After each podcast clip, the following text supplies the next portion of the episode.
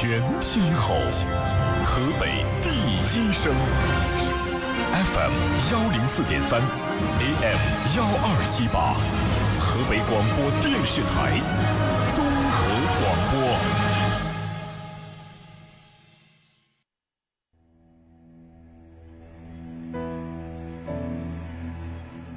先天下之忧而忧，后天下之乐而乐。天天天下，知天下，为明天。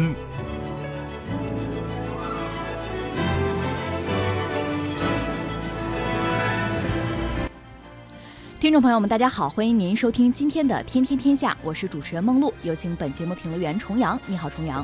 各位好。接下来我们还是要对刚刚过去二十四小时国内外发生的新闻事件做出关注和点评。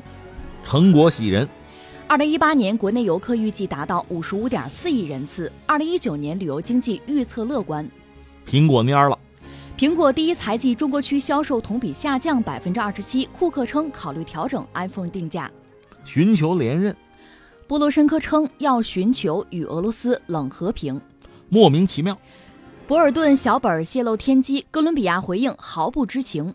见光就死。寒门状元之死文章刷屏被删，网友批其造假。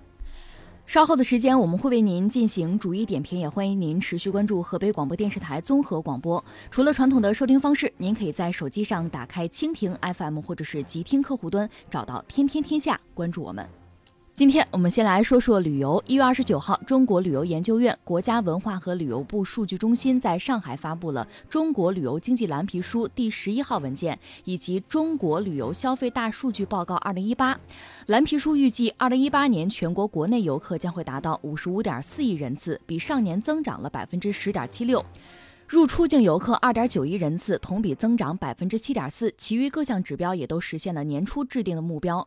中国旅游消费大数据报告二零一八显示，二零一八年国内居民出游力指数再创新高，达到了百分之十七点八，旅游消费大众化已经成为趋势。从区域布局来看，出游力指数仍呈现东南沿海地区较高、西北地区较低的局面，但是中西部地区出游力指数与东部地区的差距有所缩小。蓝皮书预测。综合国内外发展环境和旅游业的发展态势，二零一九年旅游经济运行预期是相对乐观的，旅游经济将会总体保持良好的运行状态。预计二零一九年国内旅游人数六十点六亿人次，国内旅游收入五点六万亿元，分别比上年增长百分之九点五和百分之十。这是在岁末年初的时候，相关部门给的一组数据，一个是对去年呢，等于说是收官。呃，复盘是个总结，同时对一九年呢，那显然也会有一个大约的一个估量、一个推演、一个预测。总的来说，这个市场呢，还是让人觉得很愉快，嗯，大家有兴趣，愿意消费。另外呢，从不管是这个收益上讲，还是从这个市场的表现来讲，应该说都会是让人很满意的。就是旅游这个市场，其实昨天我们还聊到游轮游啊，呃，似乎是在遇冷，似乎遇到了拐点，但这到底是怎么造成的？是一个暂时的现象，还是就是由此就一溃千里了？那我想今天呢，这两个数据，就一个是对一八年的一个回顾啊总结，一个是对一九年的一个大概的估量和预测吧，大概能够给我们一个相对比较肯定的答案。呃，个人这么几点感觉吧，一个是就是中国人吧，自古至今其实我们是有这种游历的性质的，是有这种冲动的，有这种欲望的。在古代中国呢，就有像徐霞客这样的人，这我们都知道哈。但实际上，因为当时呢，他社会控制是比较严的。你拿明朝来说，有人说恨不得拿老百姓拿人当植物养，就是别动啊，管住啊，别动，更不要下海，禁海令嘛，是这样的。所以真的有机会能够游历国家。这个大好山河的其实很有限。徐霞客呢，说到底，一个是家里有钱，再就是有点人脉关系，呃，能动用点这个社会资源。说到底是这样，他才有机会能够走出去。一般人还没机会。但是，大家尽可能还是能走就走。你看看，呃，那些诗歌，唐宋的名篇有多少是和山水有关系的？你说那是他当官有钱啊，失意之后不也写吗？对吧？是这样的，我们有这个传统。呃，而且我们也知道，所谓读万卷书不如行万里路，一贯如此吧。呃，在这样一个背景之下，今天你说，如果我们有机会、有钱、条件又相对比较比较顺畅、比较方便，交通很便捷，在这个时候出游确实就成为我们特别重要的一个选项。那你看，我们对美好生活的向往，这里面包括了通过旅游来满足，我觉得这是很重要的一个一个因素、一个成分吧。那说到底呢，我就觉得，如果说旅游，一个是我们参照我们自己，就是中国人传统，一个也可以参照一些就是国外一些经济体吧，包括一些呃快速成长中的这个新兴国家也好，或者说发达经济体也好，你看看他们这个民众出游的特点，一波一波的这个特点，最早呢，应该说先是。没去过的地方看一看，去一去，满足一个好奇心，然后会有什么呢？逐渐的就开始分流，就开始更深层次的去挖掘，按照自己的兴趣啊、爱好啊，按照一波又一波的这个时尚啊，就是做选择，大概就是这么一个过程。所以，对我们中国人来讲呢，传统的什么白天看庙、晚上睡觉这套逻辑，过了之后。这我们也不胜其扰。然后我们现在确实进入了一个什么呢？就是整个社会像这种，我觉得带有这种啊，就是观赏性的旅游型的，像这种社会的管理啊、消费啊、设计就开始有一个调整和偏向。你比如说，呃，前两天我们聊到二点五天，就是周六日加上周五的那个半天儿，形成一个小长假。另外，我们有黄金周。那这是在节假日的设计上，我们要考虑我们的公众出行的需求。另外呢，很多这个旅游景点在设计上，以前就是卖门票嘛，现在开始有这样那样的设计了，考虑不同公众的需求，有这种深度的挖掘，开始搞这些东西。我想这个逐渐的会让我们的公众呢，因为中国流量就很大，大家需求也不一样，但总的来说，逐渐的每个人找到自己适宜的休闲的旅行的方式。找到自己适宜的那个城市啊景点儿，去满足自己的要求，这逐渐会形成一个很理想的一个状况。而且我想呢，就是，呃，随着我们经济社会的发展吧，随着中国人的见识的提升，那我都去过国外了，我到国内的景点必然按照国外，你看人家那是怎么做的，我们这是怎么做的，这个差距是什么？国外那个比我们还不如在哪儿？我们会有这种比较，这种比较翻回来，对我们的旅游市场又是一个促进和完善。对我们每一个就是消费者啊、旅行者、旅游者本人，我觉得也是一个在多方面的提升。呃，其实说到眼下就要迎来的猪年春节假期，很多人都选择要出去走走。可以说，大家的观念也在不停的变化。尤其是今年的出境游的人数同比增长了百分之三十二，而且呢，这个出境游的价格也是提升了百分之十。呃，现在春节高峰期出境游的人均花费要一万元左右。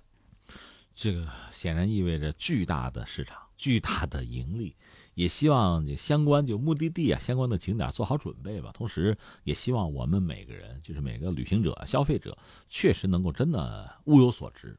最后能够就呃得到自己想得到的那些东西，快乐呀，啊愉悦呀，放松啊，希望是这样。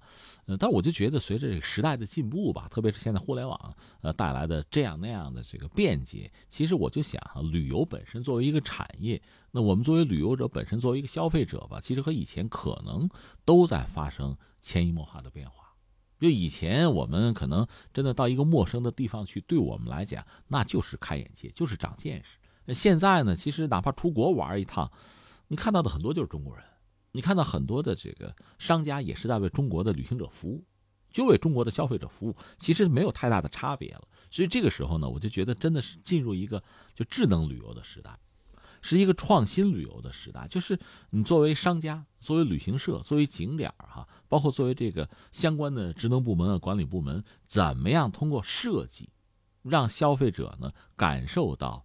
更愉悦的这种体验，满足他更多的要求，同时也让经营者吧得到相应的利益。我觉得这个恐怕是需要一个深度的对接的，应该用最新的技术，包括你像大数据之类的东西来进行这个调查啊、整合呀。最后，不管是从线路上、从项目上讲，包括从景点上，你怎么设计，能够让旅行者得到更多的就实惠、更多的美好的体验。这个东西其实现在和以前应该有很大的不同了。另一方面，我就觉得作为消费者本身嘛，我们也应该提高自己的素质。这两年是不是少一点了？以前不是每年都有？你比如什么四姑娘山那个，每年都会有人不按规矩办事儿，逃那个票上去下不来，然后动不动就动员大量的警力啊、搜救啊，就搞这些东西。现在应该还有这样的新闻在发生。就我们能不能就很好的遵守这个秩序，把更多的精力哈用到这个旅行去体会那个快乐上，而不是这种所谓加个引号所谓的这个冒险，这个给我们带来的体验肯定不会很好。所以我想说的是什么呢？中国很大。幅员很辽阔，历史又如此悠久，就属于我们的旅行啊、旅游的资源，其实先天就非常之丰富。这也算是我们的祖先，也算是这个自然界啊留给我们的非常宝贵的财富。你得珍惜它，你得用好它，就很好的去体会。最后呢，我们才能得到一个就最美好的、最美妙的感受。嗯，我注意到中国旅游消费大数据报告二零一八还显示，假日旅游消费成为了新民俗，红色旅游实现了较快的发展，旅游消费大众化与结构化的分化存在着更加明显的特征，像冰雪旅游啊、避暑旅游呀、博物馆旅游、研学旅游等等，可以说分众市场不断的涌现。不过说到这儿，我觉得。欢迎大家来我们河北，河北呢就有这个红色旅游，另外呢冰雪旅游也可以，避暑旅游也可以。呃，你说的非常好，我也特别赞同。随着将来就是这个市场的细分吧，各种这个主题游会变得非常有意思。拿我来说，大家知道我喜欢船，嗯，在中国境内我就看几个地方。你比如说，我可以考虑去去泉州看古船，我可以考虑去比如马尾去看，也是这个清朝那造船厂。我还可以去，比如南京去找那个叫它叫作汤吧，就是古代的造船厂，明朝的郑和下西洋的。就是如果我愿意的话，我自己设计一条路线。嗯，比如我喜欢航空，我可以怎么做？或者说，我就喜欢古代那些大思想家、那些先贤。我记得以前跟大家聊过一本书，一个美国人写的，叫《寻人不遇》，他是背着酒，就是穷游啊，跑到中国哪儿呢？就是找那些中国古代的诗人。找他们呢，要不找他们的坟，要不找他们的故乡，到那儿呢，如果有这乡里乡亲的，还喝一杯，哎，这不就是一种挺有意思的线路吗？我自己设计好不好啊？对吧？实际上现在给旅行社提供了，我觉得前所未有的一个大空间，就看你的智商够不够，就你怎么设计线路，你怎么满足不同的人不同的需求。你刚才讲红色旅游，在国内我们可以到西柏坡，我们可以去井冈山，你要愿意的话，要不要去下巴黎？那个拉雪斯公墓，看一看巴黎公社起义的那个旧址，或者你看不看，呃，德国马克思的那个故居，啊，你要愿意的话，一七八九年是法国大革命，算算今年多少年了，愿不愿意看看黄背心儿？其实你要想想，这种设计，呃，这种路径是非常多的。各位好，我是重阳。呃，有这么个消息啊，就大家都知道，我本人比较喜欢这个机械啊、装备啊、模型啊这类东西哈。呃，在本周六。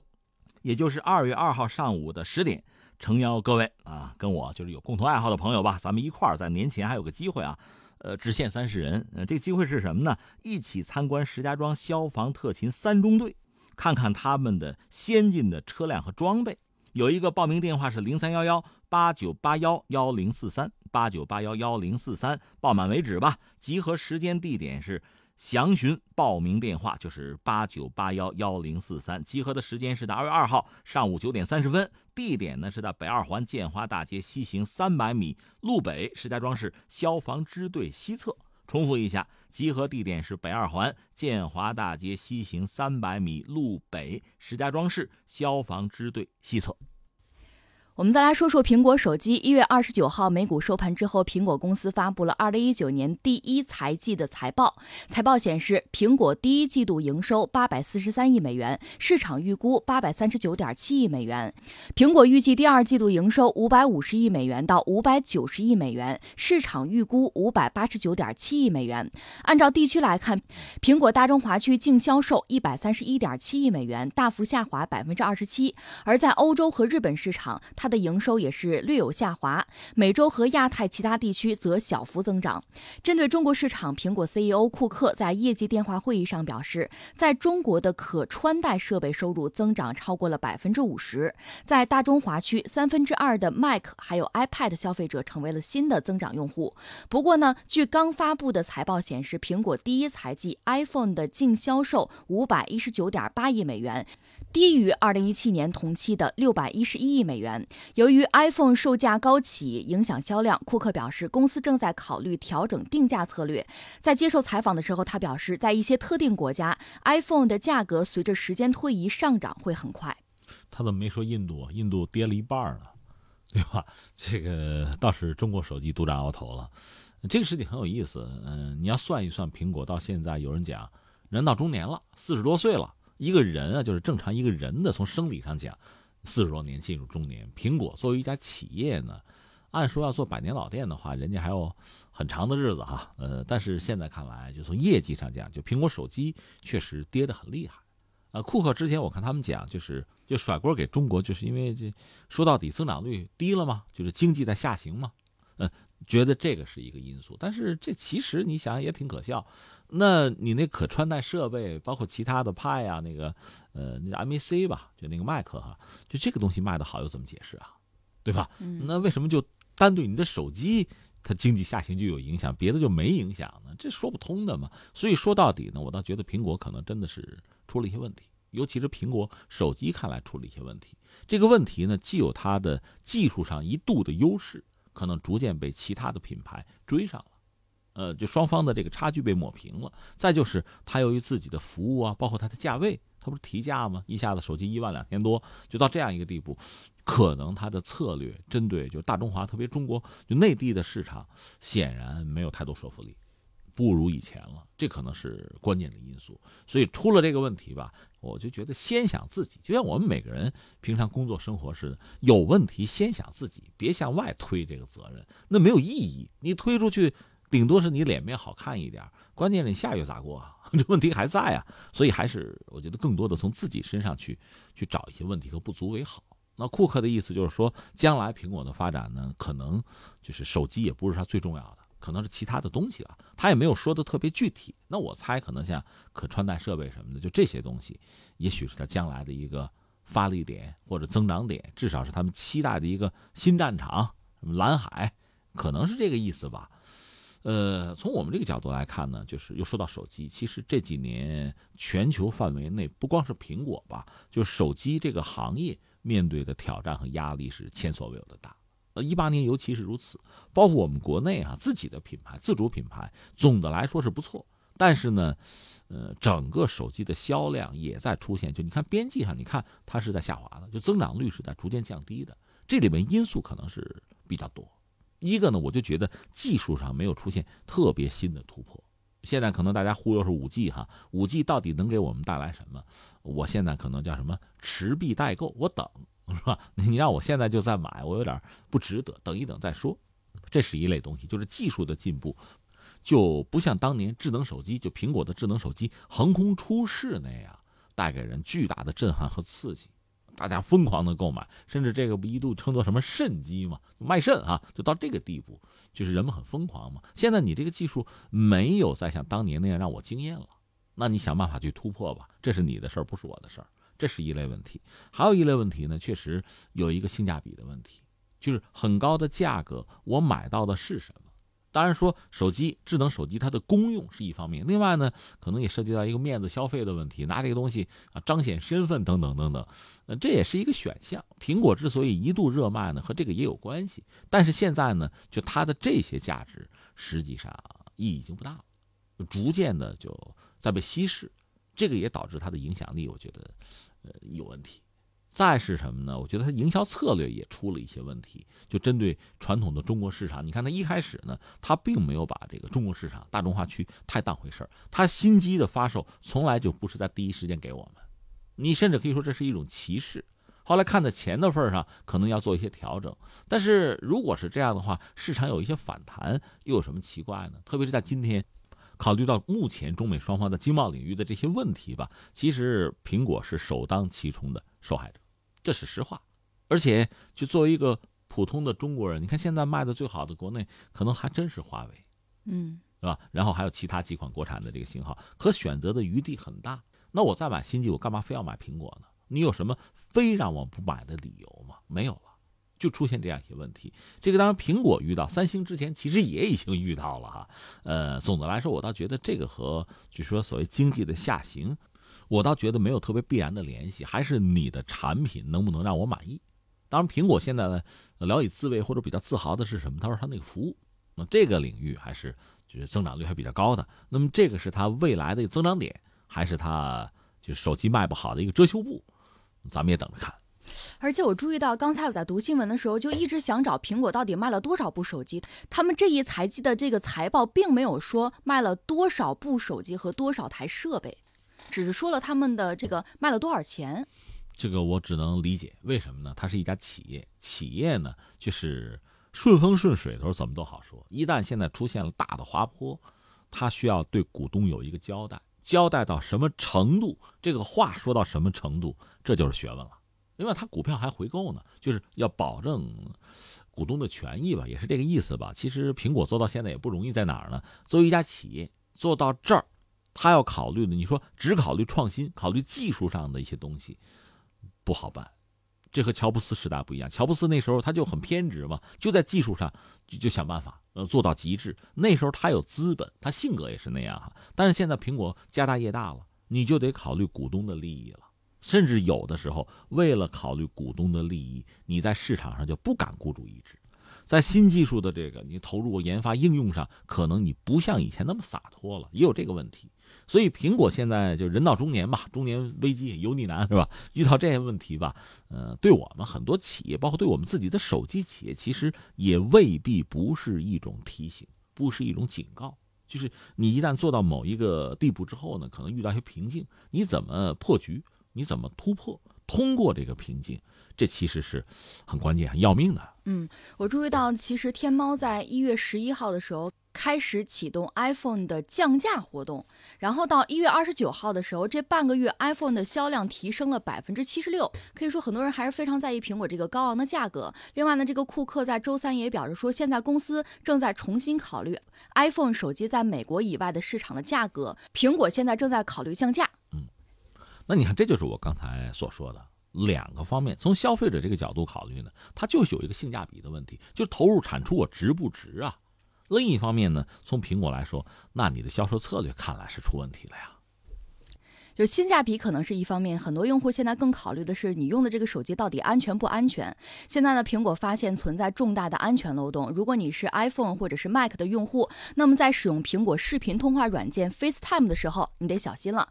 不管你是否接听别人的 FaceTime 来电，对方都能够通过群聊的功能，在你不知情的情况之下窃听你的对话。美国有一名知名的这个科技博主就表示说，所有运行的这个系统 iOS 十二点一或者是更高版本的这个苹果系统，都可能会受到这个漏洞的影响。苹果方面呢，也是在三十号回应表示，将会在晚些时候推送软件更新来解决这个问题。所以说，苹果方面其实是承认这个漏洞的。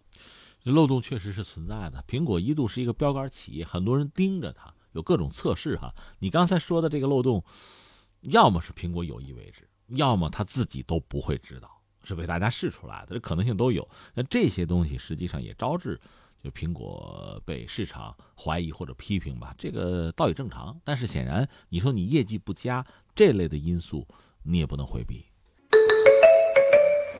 我们再来关注乌克兰与俄罗斯的关系。一月二十九号，在基辅国际展览中心召开的“从克鲁季到布鲁塞尔”的论坛上，波罗申科正式宣布会寻求第二任总统任期。乌克兰今年三月三十一号将会进行总统大选，波罗申科还承诺。如果选民为自己投票，将会意味着乌克兰会不可避免地融入北约和欧盟，带来独立、领土完整与和平。他宣布，乌克兰呢将会在二零二四年提交加入欧盟的申请，随后呢会实施加入北约成员国的行动计划。此前，他还表示，乌克兰军队最早会在二零二零年就完成达到北约标准。在谈到俄乌关系的时候，波罗申科表示，乌克兰呢仍然需要维持与俄罗斯的和平，哪怕是冷和平，因为人们厌倦了战争与俄罗斯的宣传。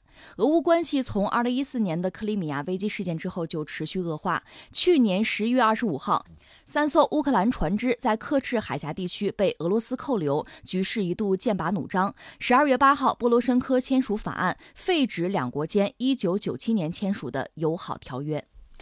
啊，这次是波罗申科自己站出来说，我打算竞选总统啊，我谋求连任啊，是这么一个态度。这个态度之前他没有很明确的表示过，但是其实好多人知道。你看咱们节目确实还真有一阵没关注俄乌关系了，今天再再扯两句哈，也分三点说吧。第一点先说从历史上，咱们再看一下啊，就是在苏联解体之后，两个国家的关系就渐行渐远。一开始还好吧，但是逐渐的渐行渐远。当然，这里边这功劳我们加个引号，那当然是西方的，一直在两国之间歇钉子，到最后呢，就等于说出了事儿了，就是乌克兰发生颜色革命，就是那个亚努科维奇，最后不得不逃走，那么整个乌克兰就真的是是变色，再一次变色哈，就是波罗申科上台，他上来之后呢，就是亲西方嘛，亲北约，亲欧盟，他是希望带着乌克兰进入北约和欧盟。你说，哎，不是说二零二四年现在就进啊？那他也得进得去啊！你进去需要有条件的。我们以前和大家聊过，比如说希腊怎么进的欧盟啊？按说他进不去，他标准不够，就经济上不行嘛。最后是让高盛给做了假。我们经常开玩笑，就相当于学习不好一个孩子，能作弊，造了一套假成绩单，然后进了一个什么尖子班，进去之后你又排在最后，也很难受，跟不上，就这么个状况。那乌克兰现在你你造假都没得造啊，进不去啊，你标准不行，而且你要知道乌克兰个头还很大。他一旦真进了欧盟，就乌克兰人在欧盟几乎所有的成员国里呢随便转悠，哪儿都能就业。那对原有的这个格局，就说就业这一点会形成什么影响啊？人家愿不愿意你啊？人家愿意你顶着俄罗斯，你们俩关系不好最好，你们俩闹打都没事儿，但是你别 别别给我找麻烦。实际上这是他们真实的态度。你想土耳其进得去吗？欧盟不也没有进去吗？但是波罗申科他既然作为一个政治人物，他这个角色，呃，他需要寻求的帮助，他向公众能够传递的自己的一些就是价值观也好啊，施政的纲领也好啊，就是要进去，这是他。但是我们说了，呃，实际上俄乌关系不好，不好到一定程度，就是乌克兰发生颜色革命之后，普京一看是大势已去，就双方不大可能再再重归于好了，索性就把克里米亚拿回来。这在我看来啊，从战略选项上啊，也是个无奈之举。为什么呢？因为你一旦把克里米亚拿回来，它是个领土问题。领土问题这个东西，在全球范围内，你看这种问题都没待解决的，解决不了。一旦你拿过来之后，那对方恨你一辈子，这辈子完还 下辈子，就一代一代的这个问题可就就麻烦。这个扣一旦一旦系上了，成了个死结，就不好办了。但是在当时那个状况下，相信普京也是权衡利弊。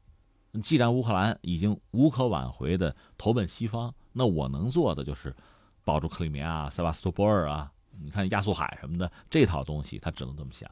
那这样接下来是什么呢？就是搞这个亚速海的那个海峡、克制海峡那个大桥，就这些东西他就做了。这个本身呢，可以看作在战略上对乌克兰的一种压迫。那我们就不详细说，在乌克兰那个东乌问题。那儿，顿涅茨克啊，卢甘斯克呀，不还闹起来了吗？那就不说了。总而言之，双方的关系真的进入了一个恐怕是回不到过去、往前也无解的这么一个僵持之中。我个人以为，这并不是普京想达到的一个最理想的状况，他只是无可奈何，退而求其次而已。然后刚才你也谈到了，在去年年底，我们也关注了，就是克制海峡这个事件。修了个大桥，这个大桥实际上对乌克兰的，就是临亚速海的港口，就是一种，就是一种压迫。另外呢，大桥本身是有一个高度，它也限制了就来往的船舶的高度，那就等于说是乌克兰这个出海口出了麻烦了，那很恼火，恼火又没有办法，所以最后呢，在去年年底呢，乌克兰是几条船，其实很小啊。小船、小炮艇什么的，等于想进行一次冲击。那俄罗斯对乌克兰军力还是相对强大的多嘛，就给扣住，人应该到现在还扣着呢，连人带船是这么一个状况。呃，乌克兰就波罗申科这边就紧急状态啊，就是把调门提得很高，但是他的议会倒不完全同意他呢，就是进入一个非常高的战备等级的这么一个这么一个想法吧。而俄罗斯就指出，他只不过是要寻求连任，他只不过是刺激俄罗斯，通过这种方式呢，就等于把一些国内矛盾呢，就是转向对俄罗斯，他有他的政治诉求而已，把这事儿给点破了。你看，我们中国有一句老话叫什么“看透不点透”哈，哎，我就点透，我就告诉你你要干嘛。这弄得波罗申科也很尴尬，呃，拖了一段时间，到现在呢，终于站出来说，我就是要连任总统，啊，我要参加竞选，而且我的目标、我的方向、我的施政的纲领等等，就是我要偏向西方。那和俄罗斯呢，咱有个冷和平就行，当然不喜欢打仗，其实他打不过，就这么一个状况啊。这第一点说清楚。第二点呢，我们就说到乌克兰的国内吧。很多人，他们自己人也好，俄罗斯也好，甚至西方媒体也好，有的时候呢，用这种比较业余的口吻哈，就是嘲讽波罗申科卖糖的一人哈，做巧克力的。他确实，他是一个糖果商人，当然很有钱了。他执政之后这几年呢，乌克兰的状况，就单看数据讲也不是很理想，因为他呢想靠近西方，说句粗话，就是所谓热脸贴了人家冷屁股。因为西方就是欧洲也好，美国也好，对乌克兰的作用，就是你作为一个棋子儿吧，你的价值是什么，是一清二楚的，就拿你用就用了，然后还怎么样？我还负责你生老病死吗？你还生活不能自理吗？他不会管的。而对俄罗斯来讲呢，很不希望乌克兰真的投奔西方。比如要真的成为一个北约成员的话，这是非常难受的。因为呃，从之前早先沙俄那个时代，它一点点扩张的时候，我们讲过，它有一个核心的逻辑是什么呢？它因为自身不安全，所以他希望就是和别人之间能搞一个缓冲区。但是，一旦有了缓冲区，他往往又忍不住进行这个开发呀、建设呀，那然后就再找缓冲区，就越来越往外去去拓展。但是你鞭长莫及，你又控制不住，它是这么一个状况。那现在呢，俄罗斯和呃，欧洲吧，就是传统的这西方吧，之间其实隔着乌克兰。这个乌克兰如果是一个纯粹中立的，或者说和俄罗斯有某种千丝万缕的联系的这么一个国家，就比较理想。但是如果乌克兰不管是在经济上、在军事上，尤其在军事上倒向了西方，俄罗斯就会非常难受，这是他绝对不允许的。而波罗申科这次提出政治上的主张，二零二四年要加入什么欧盟、北约之类的，他先入欧盟，然后就就。提交申请进入北约，如果是这样的话，相信俄罗斯绝不会袖手旁观的。离得太近了，你想，如果叙利亚都受不了的话，更何况乌克兰，那会采用这样那样的政策？你能搞颜色革命，我就不能换个颜色吗？那这种可能性，我觉得确实是存在的。那我们还回到乌克兰国内，就是波罗申科执政这几年呢，总的来说经济搞得不行，他也不可能行啊。你看，跟俄罗斯是那个样子，西方没有真正的帮他，东乌克兰那还开着一片儿。他不可能，怎么可能安下心来搞经济？另外呢，这涉及到他很多执政的这个方针啊、政策啊、理念，应该说也有一些问题。他很期待，就是把希望寄托在西方的这种援助上。可是我们说，你作为我们旁观者一看，他怎么可能得到那么多东西啊？人家怎么会给你乱着？其实更符合人家的心意啊。就这么一个状况，你想吧，他不会很好。所以在他的国内，很多民众对他也不感冒。那你要想连任的话，那确实跟俄罗斯那儿如果是有一个矛盾，就把很多国内矛盾转移成一个就是国际间的矛盾，是敌我问题，对吧？俄罗斯要侵略我、欺负我，如果是这样的话，能不能凝聚国内的这个力量，就一致对付俄罗斯？这个可能才最有效，这可能也算是他的一种选项吧。所以在乌克兰国内就出现这么一个就民意的一个基础吧，就是反俄、亲俄，那你还想当什么总统啊？你看。呃，我看波罗申科最新的这个海报贴出来了，就是选我还是选普京，你们看着办。那意思我是反俄的，你们要就是强调乌克兰的这个国家的独立啊、尊严啊、自由啊，你选我；你选别人，那就是亲俄的，那就等于选普京了。他指的尤其是谁呢？是那个季莫申科，就是大家记得那个美女总理大辫子那位。呃，那位是在苏联解体之后很短的时间，就乌克兰独立之后，他是个石油寡头，利用他嗨。利用他公公的权利，一点点做起来，就是一个能源的寡头吧，富婆啊。同时他参政，他到现在应该说两次入狱，时间不是很长吧，但是居然就是挺过来，而且是两次哈东山再起，还是要竞争这个国家的最高权力，而且人气很旺盛。应该说现在就是从这个民调上讲，比波罗申科还要强。最新的民调显示，季莫申科的支持率目前呢排在第一位，而波罗申科支持率只有百分之十四。你想，一个现任总统现在拿百分之十四，这个确实悬了，真的是悬了。那怎么办？现在这两个人争哈，这两个人争，每个人给对方贴个标签，然后就骂呗。你比如说波罗申科，他骂季莫申科骂什么呢？你亲俄，你跟普京私交，听说不错呀。而且实际上，咱们在网上，就我们中国人在网上搜，你就能搜到。季莫申科和普京谈话的照片有，那季莫申科不是大美女吗？甚至早先还有什么传言，两个人是不是搞对象什么的？有这个啊，就你亲俄，你亲普京，你要出卖乌克兰的权益，这是波罗申科的杀手锏。那翻回来，基莫申科又骂波罗申科什么呢？哎，你腐败，你贪腐，你等着我的，我一上台我彻查，你跑不了，是这样。当然，将来假设真的这个基莫申科上台，是不是会彻查哈？那就是政治游戏嘛，有政治上的一些规则和潜规则就不说了。但是现在我这话反正亮出来了，对吧？大家民不聊生了啊，就得选我。我上来之后重振乌克兰的经济，我让老百姓过好日子。你做不到，我试试。这是他，而且他也有执政经验，做过总理嘛。这两位呢，等于说在乌克兰国内现在是最主要的两个死磕的 竞争对手，是这样。而且从目前，刚才你讲，从民调来看，那波罗申科还是在下风，这是一个状况哈。那第三，我们要说未来是什么样的？未来真的还还不好说，因为从大的格局上讲呢，就是乌克兰夹在西方，特别是北约或者欧盟和俄罗斯中间，它这个位置啊。你要让我们旁观者，当然我们在这是站着说话不腰疼哈。你要让我说，就是他最理想的状况，就是在经济上，他尽可以和西方打得火热；但是在军事上，在政治上，他一定要是独立的位置，是个中立的位置，他不能让俄罗斯产生太多的焦虑，这样他日子就会很好过。但他如果一定要选边站，在俄罗斯和西方之间，那现在我们看到他选的是西方嘛？嗯，那你选了之后，你想俄罗斯能答应能干吗？那不得通过各种方式，那不管是民间的、官方的各种方式，反正让你过不好，你觉都睡不好，肯定是这么个局面。而这个局面很遗憾已经出现了。那波罗申科有没有能力改变这个局面呢？他肯定不能，他也无法改变。上了这条船，他只能继续往那边靠，就往西方靠。但是西方靠得住靠不住呢？反正这几年他执政冷暖自知，靠不住嘛，所以他真的是很尴尬。那他现在还是总统，能够使用一些就行政权力，通过这种方式能不能保自己的这个总统的位置呢？也未必不行。但是这样下去的话，反而于他于这个国家这路很可能越走越窄。那怎么做呢？这是他面对的一个问题。那翻回来，季莫申科如果上台呢，那你就得想办法。就最理想的状况是，就是我刚才说的那个格局。但是想回到那个格局，难度就很大。因为我们说，普京已经把克里米亚拿走了，你指望他再还回来，那不太现实。如果不还回来的话，那这两个国家的关系怎么回到从前，怎么修好，恐怕从乌克兰的民众也很难接受。因为乌克兰民众现在总的来说，整体上对俄罗斯肯定不是一个特别理想的一个状态，那做不成朋友了吗？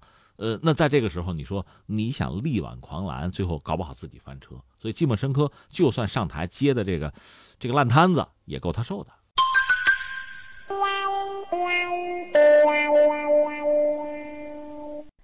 委内瑞拉和美国关系紧张之际，白宫安全顾问博尔顿日前疑似泄露天机，揣着写有“往哥伦比亚调兵五千人”的笔记本出席的记者会，引发外界疑虑。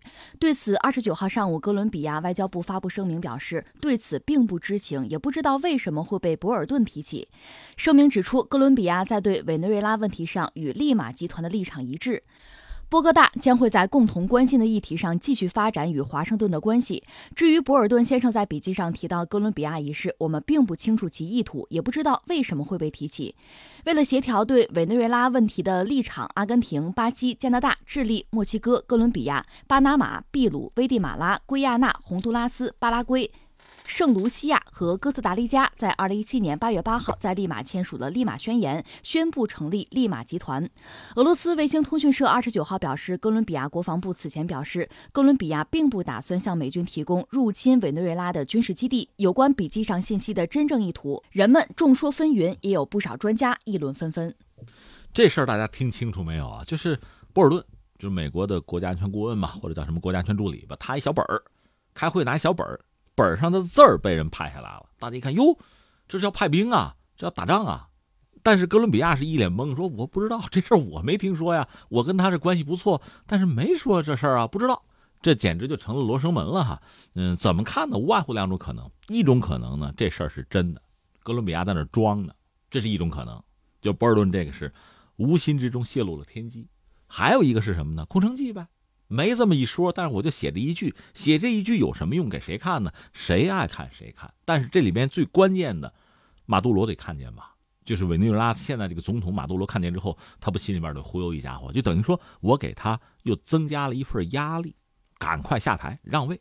顺便说一句，这两天可能最新的消息说，有人看见啊，就是委内瑞拉的议员可能看到俄罗斯的飞机是不是把委内瑞拉的一部分黄金运走了。黄金储备就在委内瑞拉的黄金运走了，呃，去向不明，这是不是也意味着马杜罗担心国内局势发生大的变化，提前做一些应急准备？这是个猜测啊。把这事儿放在这儿，我们下面就就在说这个事件本身，其实挺耐人寻味的。就这两天我们一直在关注这个委内瑞拉，什么拉美？什么叫拉美？这大家知道吧？就拉丁美洲，拉美拉美是什么意思哈？简单解释一下，它是指的就是北纬三十二度四十二分和南纬五十六度五十四分之间的大陆。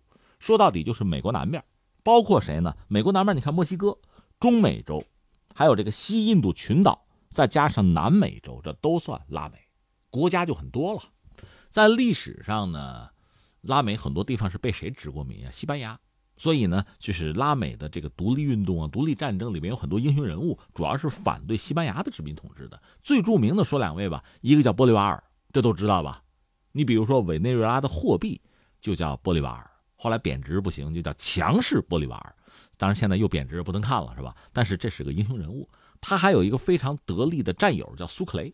苏克雷是，我记得是三十五六岁的时候被政敌给暗杀了，但是他也算是一个大英雄，所以好多国家都拿他的名字命名地名之类的，就是说显示对这个人的纪念。就当年拉美很多国家和现在这个格局吧，还真不一样，或者说呢，当年是拉美独立之后，在那个基础之上，逐渐的演化成了今天这个格局。但是呢，我们前两天也讲过，就是曾经哈，就是拉美这个地方，它这个执政啊是一波一波的，说到底就是左翼和右翼啊，呃，就像客观上讲，就左右脚一样轮流的在执政。前一阵儿呢，左翼运动兴起的时候，很多国家都是左翼执政，但是左翼执政并没有把这些国家治理好。里面最关键的问题，一个是你经济结构不合理，呃，在全球经济比如说高涨啊、顺风顺水的时候，光顾着过好日子了，是吧？增加福利就没有很好的未雨绸缪，没有为过苦日子做准备。另外，很多人确实就是左翼啊运动上台之后，在经济上、在治理上其实缺乏能力吧。另外呢，很多拉美国家确实也受到一些就是境外的域外的势力的影响，包括美国。美国对自己的后院，你说什么态度？人家肯定要关注、要管呢。要施加影响，这个影响肯定是对人家美国有利，未必对你有利，对吧？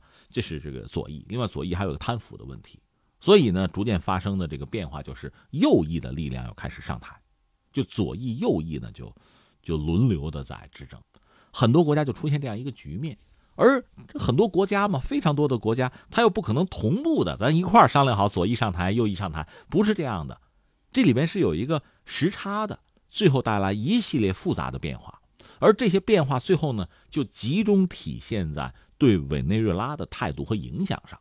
你比如去年拉美国家就有一个峰会，就二零一八年有一个峰会，这个峰会就就很难讲是成功，因为很多拉美国家内部出了问题，就是政权更迭也好啊，就是有这个政党势力之间的矛盾也好，就这个。那么国家和国家之间也出现非常多的分歧。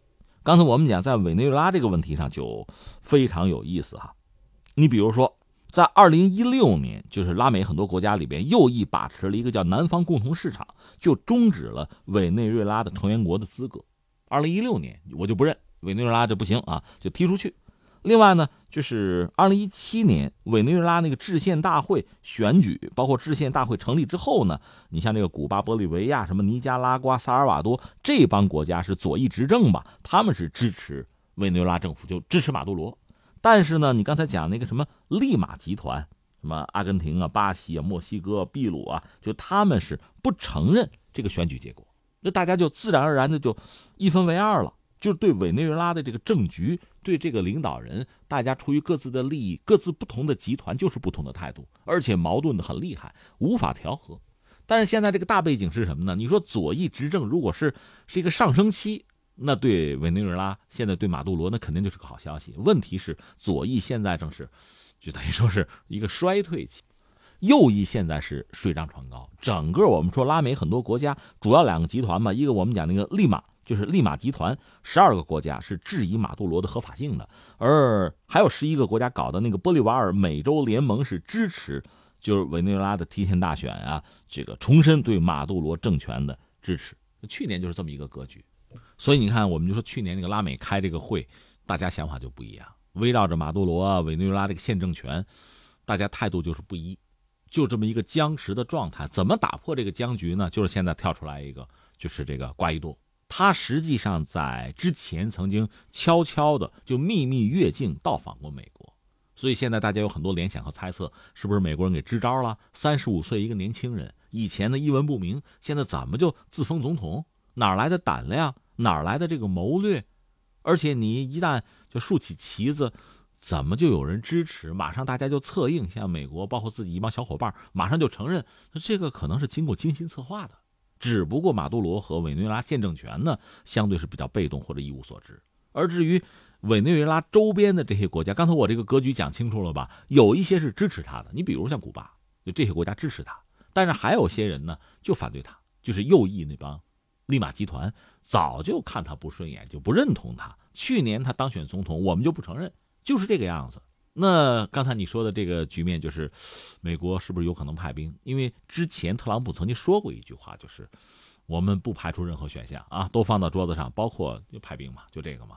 所以现在等于说哥伦比亚觉得很晕，哎，还有我们的事儿呢，我们没打算提供军事基地啊，大概表了这么一个态。但到底会怎样？呃，应该说目前这就是大家都是一头雾水。但不管怎么说，我们说这个事儿本身显然对马杜罗对。委内瑞拉的宪政权就是一个巨大的压力。马杜罗呢，其实在二十九号就对临时政府发起了反击，最高法院宣布对瓜伊多发布旅游禁令，禁止他离开该国。但是呢，随后美方就站出来了，为瓜伊多来撑腰，威胁表示那些企图伤害瓜伊多的人将会面临严重后果。而目前呢，美国对马杜罗政府也是发起了有史以来最严厉的经济打击。那现在马杜罗能做的，昨天我们分析，他可以考虑通过联合国这个层面，包括通过在美洲的。呃，一些这个国际组织啊，这个层面可能争取还是和反对者能够进行对话。只不过现在美国和我们看到瓜伊多吧，是拒绝这个对话的。但是如果只是拒绝对话，就算把马杜罗推下台之后又怎么样？我想也不是很乐观。因为瓜伊多就算上台，一个是以他三十几岁的年龄有没有可能治理这个混乱中的国家？因为美国给他输血也不可能是永远输下去，也无外乎是用委内瑞拉现政权拥有的那点资产。比如黄金储备，那还是你自己来解决自己的问题，谁会没事就养着你玩啊？而且你这种自封总统上台的这么一个做法，别人会不会学样？我这两天看法国黄背心儿不就说，哎，我们自封个总统行不行啊？来得及吧？还有这样的起哄的呢，是吧？这是一个他。另外呢，就是委内瑞拉真正的问题，就经济上的这个问题，包括经济结构这些问题，它是一直以来就有的。这些问题，你上台接棒，你能不能解决？你解决不了的话，那你想，你给这个国家带来的是什么？恐怕也不会是多么让人愉快的事情。至于马杜罗呢，嗯，估计他一个是会以他的性格吧，会坚持斗争。他也是出身平民的，他是个公交车司机出身吧，而且他现在还是得到了中下层公众的支持，还比较稳。所以我估计这个博弈或者僵持还要持续一段时间。另外还有一点值得关注的是什么呢？就是在委内瑞拉呢是有反对派，叫反对者，应该说是有非常复杂的成分。瓜伊多是其中之一而已。反对派一直以来其实没有什么共识，这也导致马杜罗位置坐的还比较稳。现在瓜伊多算是一枝独秀吧。那么反对派整体这个势力能不能被整合，能不能形成一个共同的声音，或者还是把它再扯下来啊？这个变数应该也还有。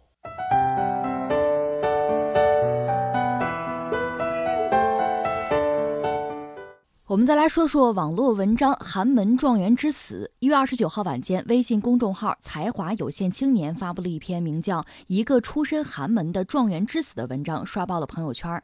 讲述的是一位寒门出身的市理科状元，选择会计专业，并且呢，在大学期间辛苦打工，为妹妹攒钱读大学，最终染病去世的故事。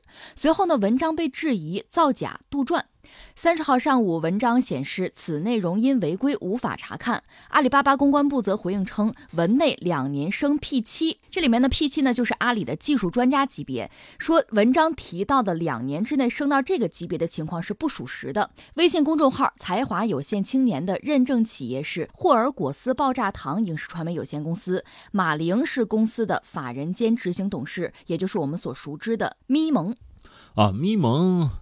是一个名人，名女人，她主要是她也不是一个人，是一个团队了，呃，写非常多的文章，这些文章呢，往往有非常大的这个点击量，动不动就十万加是这样的哈，算很成功，因为你有了这样点击量，呃，你的文章有这么多人读，你吸引这么多眼球呢，意味着巨大的收益吧，就这么一个状况。当然，他很多文章呢，早就这两年一直引起一些人的批判，三观不正 啊这个说法吧，呃，这事放在一边，然后就是这篇文章嘛，我们今天这个话题真是，嗯，不要说什么状不状元之死，反正这篇文章之死吧，可能是从昨天开始，这篇文章开始刷屏。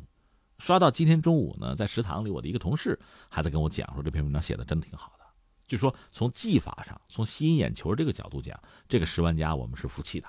但是没想到转过来一看，哟，一个是文章没了，再就是很多人质疑他。这个质疑就是里边有很多硬伤，大家一看就对不上号，肯定这是编的，是个故事。呃，当然很多人是从各个角度，有的呢甚至就是很认真的，你不是个状元是吗？哪个城市的状元？哪个城市啊？我们就搜吧。整个按照他提供的那些信息、那些线索，就对不上号。哪个城市也不可能有他这样的状元。当 然，这个事情怎么说呢？呃，这篇文章里一直在强调这是一个真实的事情。包括在我们做这个节目之前，可能有一个疑似这个文章作者或者作者团队里的某个人还在讲说这个事儿应该是真的啊，感情是真的。那大家信不信？现在就是这么一个问题。那我看一看，就是说网络空间里大家都评论吧，真的是大多数人对这篇文章是持一个否定和批判的态度。当然，也有一部分人说，那就当个故事看看呗，也不用太在意啊，是这样的。我呢，其实昨天简单翻了一下这个东西，现在应该就是就是微信吧，把这篇文章给下架了。我估计是有人直接投诉了。这篇文章目前看呢，是咪蒙的那个团队。它是算是个矩阵吧，里边的一个小组搞出来的，呃，和咪蒙有没有特别直接的关系，其实还，其实还不好说。这个等拿进一步的这个证据吧。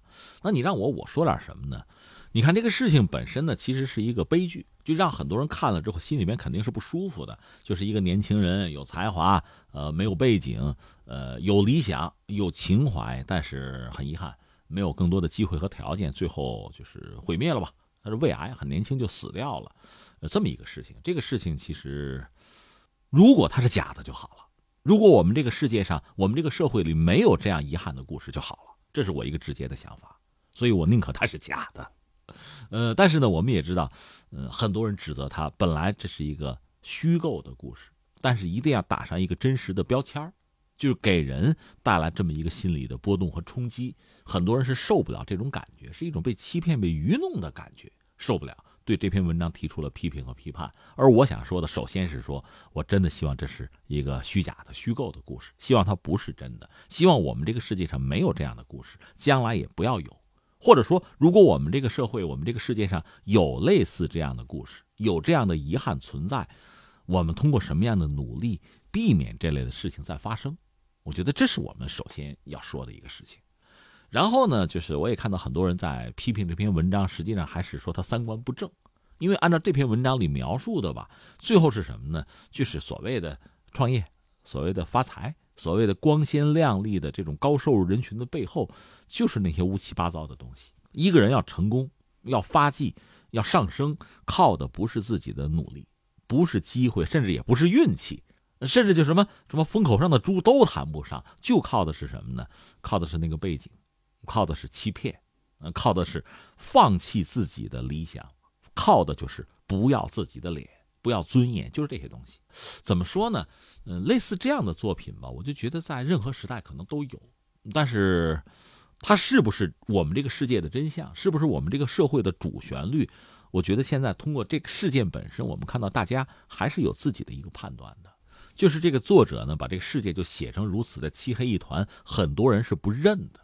因为在我们的生活之中，不管是我们自己，我们在辛勤的工作，还有很多人，你就看看，哪怕是抖音上面的一个一个小哥，通过自己的努力，通过自己的创意，可能很土很草根，也是希望上升，也是希望做一点成绩出来，是在打拼的。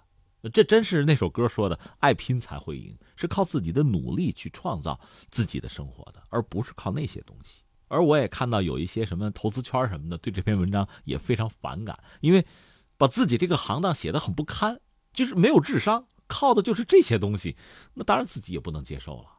实际上，我们要说一呢，就我们这个时代，我们这个社会这个发展，这个上升到底靠的是什么？是不是文章里写的这个东西？如果不是的话，那就很扯了。另外呢，如果我们这个时代靠的真是这个东西的话，那就得改变了。这是我个人的理解。而这篇文章写的这些东西，它一个呢似乎不真实，第二个呢又很消极，这是让大家很挑剔的一个东西。另外，它又很好的利用了这马上要过年了，在这个时候，很多人吧，你看我们都在工作，但是很多人这个这个心态啊和平常是不一样的。他相对是，你说懈怠，倒不如说疲惫。这一年到了年根儿这个时候呢，其实大家可能真的是还在工作，还在努力，但同时呢，内心又有一种没着没落的一种孤独感，又寂寞。这一年就过去了，那盘算一下自己有什么成败得失，在这个关口，这篇文章啪出来，打中了很多人内心很脆弱的部分。但是很多人从中看到的是什么呢？可能又是虚构的东西、想象的东西、不真实的东西，又很负面，让自己的情绪很不愉快。可能这是这篇文章我们要加个引号，说它成功，就是点击率很高嘛，呃，刷屏嘛。但同时呢，很快又被灭掉，就是大家对他不能接受，可能就是个中的原因了。呃，我看了一下这个东西里边，我也觉得很窄。什么叫窄呢？我感觉这个作者写的东西不完全是真实的。在他这个文章里边呢，别管什么人，别管正反面的人物说话，其实都是一个腔调、一个套路的，这就是一个人编出来的感觉。我觉得痕迹很浓，这是我的感受。嗯，另外给大家来说说咪蒙。刚才我们说到他这个公众号下面这个文章，几个小时就十万加了。其实他出版的图书就跟公众号的内容一样，也是受到很多人的这个关注。比如说他写的这个书《初次爱你，请多关照》，以及我喜欢这个功利的世界，是最近销量比较好的两本书。我看了一下这个网上对这这两本书的评论就有几万条，而且呢，说我喜欢这个功利的世界的总销量突破了一百万册。呃，按照三十四块二每本的这个计价，这一本书带来了三千五百万元的收入。我这么理解这个事情我们这个时代其实每个人都拥有越来越多的自由吧，尤其是选择的自由。呃，所以你像咪蒙他的很多作品呢，你说大家看一看，可能也就是像这个快餐一样，喜不喜欢呢？反正我看了，对人家来讲呢，你说这是一单生意的话，我觉得他是一个很成功的商人，就卖文求生啊，他是个很成功的商人。但是你要换一个角度，换一个标准，你要说文以载道，那很遗憾，我觉得他就不合格了。他未必违法，但他不一定合格。那这个时候，我觉得对于我们每个人，对于这个消费者或者对于读者来讲，恐怕我们应该有我们的头脑。我其实有一个挺大的忧虑在哪儿呢？我就觉得今天这个时代，虽然说大家自由越来越多，那我们传递这个网络，我们传递的东西越来越广泛，但是我倒觉得我们每个人的见识、我们的思考、我们因之而产生的这个观念吧，是越来越趋同、越来越狭窄、越来越无趣。这是我个人的一种感觉和焦虑。我希望什么呢？大家有自己的视野，有自己的见识，有自己的理想和情怀。我个人觉得这些东西可能随着这个时代的变迁，哈，它越来越可贵，也越来越重要，甚至是一个人在这个世界上的立身之本，而不是相反。那刚才我们说到这篇文章，从这个文章的刷屏到被揭穿可能是假象，只经历了很短的时间，也说明我们现在很多人更回归理性了，能够看清事件的本质。我觉得这是一个好事儿吧，就是我们每个人一开始可能被很多东西就是吸引。甚至迷惑，但是有了见识之后，你再看一个事情，有自己的主见，有自己的标准和判断，这总是好的。好，以上就是今天天天天下的全部内容，感谢您的守候收听，明天的同一时间我们不见不散。